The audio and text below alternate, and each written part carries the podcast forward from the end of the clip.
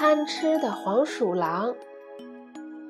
有一只贪吃的黄鼠狼吃了几个臭鸡蛋，结果大病了一场，在家躺了好几天才养好病。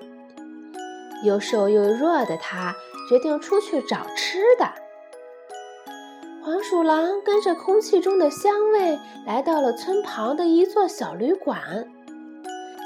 它从墙的缝隙里闻到了香味儿。就拼命地用爪子扒墙上的土，最后竟扒出了一个大窟窿。黄鼠狼钻了进去，看到里面有许多好吃的东西，高兴坏了。黄鼠狼在食品中跳来跳去，不停地吃啊吃。几天以后，它就变得非常胖了，肥大的肚子圆滚滚的。但是他一点儿都不知道。一天下午，黄鼠狼正在吃东西的时候，听到开门的声音，有人进来了。